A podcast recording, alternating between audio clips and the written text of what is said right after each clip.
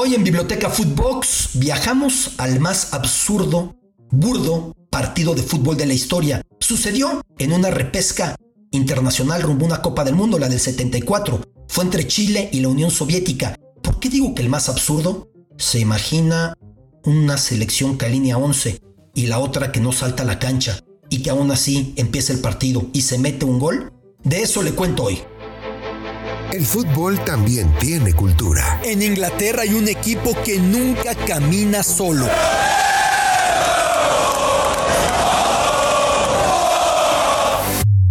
En Argentina se vive el fútbol con una pasión única. En Brasil se juega con ritmo, con jinga, algo tomado de la capoeira.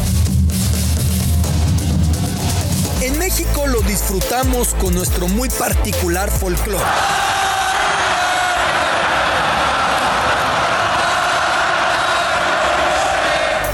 El fútbol es mucho más que un deporte y aquí te darás cuenta por qué. Biblioteca Footbox con Alberto Lati, un podcast exclusivo de Footbox.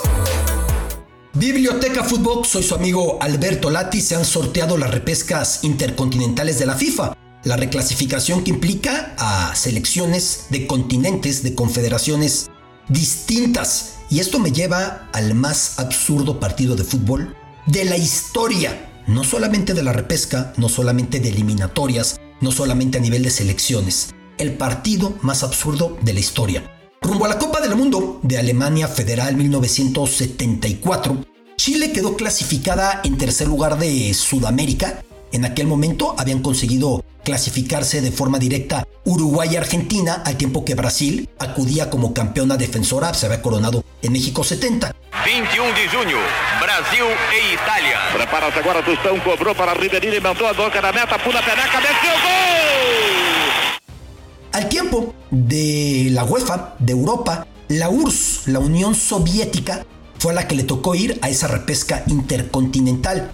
El partido que no iba a ser tal. Al respecto, he podido platicar con futbolistas que estuvieron en ese cotejo, como el gran Carlos Caselli, aquel soberbio futbolista chileno de aquella generación, que luego, y eso amerita toda una biblioteca Footbox, todo un podcast que compartamos juntos, y luego fuera medular para que Augusto Pinochet no lograra el sí cuando buscaba todavía perpetuarse más tiempo en la siniestra y sanguinaria dictadura chilena. Al respecto ya hablaremos, pero ¿qué pasó en aquel partido?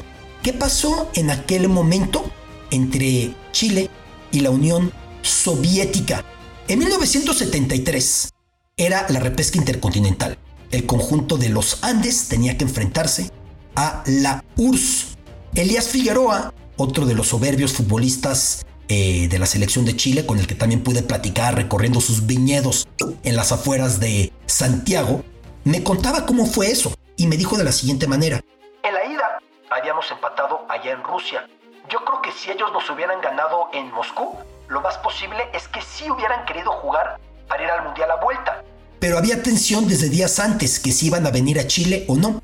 Cuando estábamos en el estadio, en Santiago, supimos que ya no venían. Nos dijeron que no iba a llegar el equipo de la Unión Soviética. Era un partido de eliminatoria para ir al Mundial.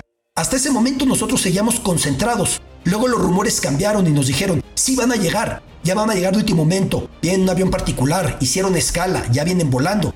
Estábamos listos. Nosotros queríamos jugar para ganarnos el lugar en el Mundial.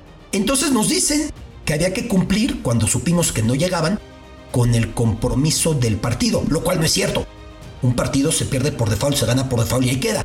Pero me cuenta Elías que les dijeron que tenían que cumplir y tenían que saltar a la cancha. Entonces alinearon los 11 futbolistas chilenos sin rival con el árbitro y empezaron a tocarse el balón hasta meter gol sin rival. Había público en las gradas, como me dice Elías o como me contaba. Empezaban a bromear, dámela a mí, yo quiero hacer el gol que nos califique, dámela a mí, nos reíamos. Hasta que finalmente metieron el gol. Fue un show fue una pantomima. Chile calificó al Mundial sin rival en la cancha. Una situación por demás absurda. ¿Qué es lo que había sucedido? Sí, la ida fueron a jugar a Moscú, pero a la vuelta, a la vuelta se dio algo diferente, porque a la vuelta la Unión Soviética no quiso jugar en Santiago, En ese momento, el golpe de estado de Pinochet era muy reciente. En ese momento, en el mismo Estadio Nacional de Santiago, en el que se iban a enfrentar las elecciones, recién se había dado detenciones, se habían dado torturas, se había convertido en un campo de concentración, había muerto gente, ahí se había desaparecido a muchas personas disidentes, inocentes, eh, víctimas, eh, presos políticos de la dictadura chilena que había dado el golpe de Estado con Pinochet. Ese mismo estadio, de hecho a la fecha si uno va al estadio, uno se encuentra apenas con placas un tanto oxidadas y perdidas la señalización de lo que pasó en el Estadio Nacional de Santiago. En tal lugar detenían, en tal lugar torturaban, en tal lugar mataron a ese, en tal lugar hicieron aquello. Es un lugar que tiene un aura siniestra.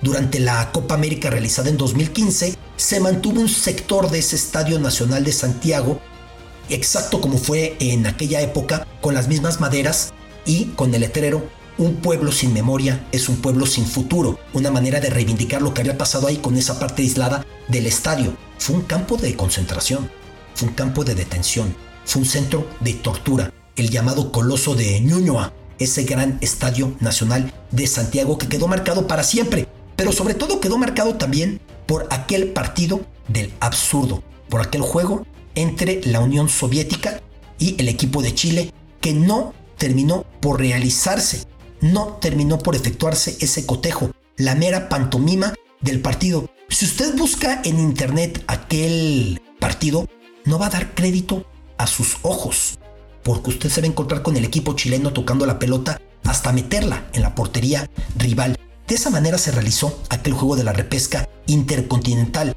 el juego que no fue juego, el juego que no existió, el juego con un gol que no tuvo que haber sido, pero que por pantomima lo hicieron, el gol de Chile, por cierto, lo anotó el apodado Chamaco Valdés, relacionado con el Chamagol. De ahí viene el apellido del Chamagol que luego vino a hacer carrera al fútbol mexicano. Lo de menos es el que la metió porque no había rival en la cancha. Lo relevante de ese episodio es que poco antes del partido, los presos políticos que estaban en ese estadio nacional y estaban siendo torturados, en su mayoría fueron transferidos a otro campo de concentración, este en el remoto desierto de Atacama, al sur de Chile, que por cierto es la región más árida del planeta, que es maravilloso para hacer fotografía y para hacer senderismo y para hacer recorridos ecológicos, pero que uno no se quiere imaginar lo que puede ser un campo de detención en ese punto con esas condiciones de clima. Fueron transferidos para allá para dejar el estadio vacío, lo limpiaron, quitaron la sangre y a jugar.